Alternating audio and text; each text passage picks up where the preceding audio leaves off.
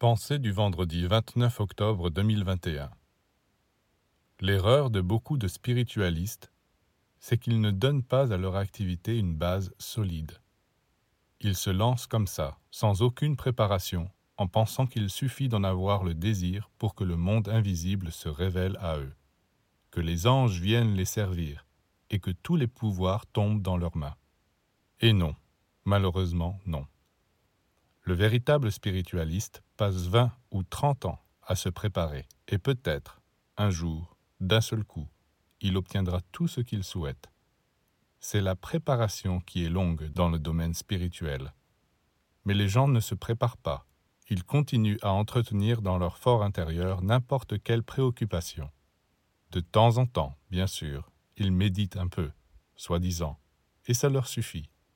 À eux, oui, peut-être mais en réalité cela ne suffit pas, car il y a des conditions préalables à remplir, et ce n'est qu'en remplissant ces conditions qu'ils découvriront que le travail spirituel apporte véritablement des résultats.